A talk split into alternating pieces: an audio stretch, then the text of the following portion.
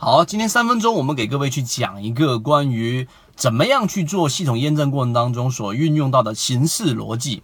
在很多买方研报和卖方研报，在国内的这些研报过程当中，最经常出现的一种情况，就类似于纪晓岚之前说的那一个段子啊。这个段子他说一个故事：从前有一个太监，下面没有了，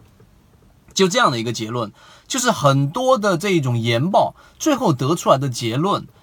中间并没有很严密的逻辑推导。那么，到底我们在建立自己交易系统过程当中，怎么样去利用好我们在这个，例如说在西方的这一种形式逻辑里面的四个步骤？那么，今天我们就把这四个步骤来给各位去做一个解析，并且运用到我们前面讲过的水晶坊为什么能起来这些逻辑关系。首先，这里面有举个一个很简单的一个例子，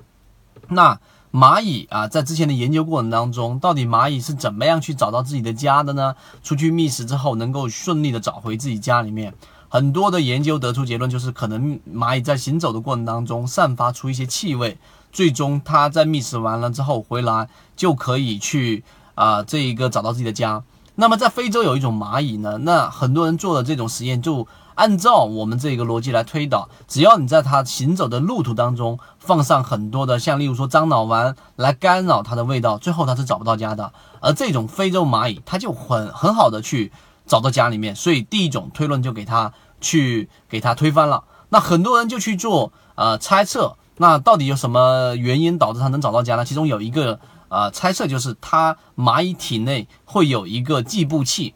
那么有人就说解剖它来看到底有没有啊？这几乎是没有办法实现的。于是就用形式逻辑设计出了很多年之后啊，这个争论经历了差不多两三百年，很多年之后，有人设计出一个结论，就把这个问题给解决掉了。怎么设计呢？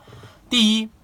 啊，他假设这一个黑这个非洲这个黑蚂蚁身上有一个计步器，提出了问题。第二个，找到这一个问题当中的内在逻辑，也就实际上它有计步器的话呢，它一定是要有一个。啊，这个统计的，那么第三个，他就假设，那如果说是这样的话，那那个人做实验就把蚂蚁的脚分成 A 组跟 B 组，一个是实验组，一个是对照组，把他们的脚一种 A 组里面就把它脚截成一半，那 B 组呢，就像把它脚加长到呃原来的一倍，类似于踩高跷。那么按照这一个核心逻辑，如果是有计步器的话呢，第三步就设出了这一种呃预测或者假设。那如果是有计步器的话呢？蚂蚁按照这一个实验，最终在返回路途到一半的时候，A 组就应该在原地不断的去啊表现出在找房子的这一种逻辑，而 B 组呢，它最终就会远远的离家很远的情况之下，才表现出这一个寻找到自己的一个家里面的一种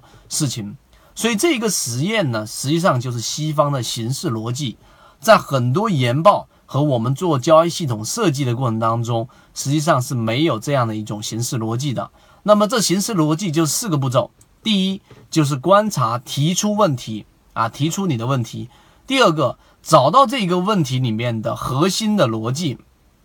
提出一个预测，就是刚才说的，如果是有计步器的话呢，它最终这个是它的核心逻辑，它一定会按照相同 相同的步数找回到自己的房子。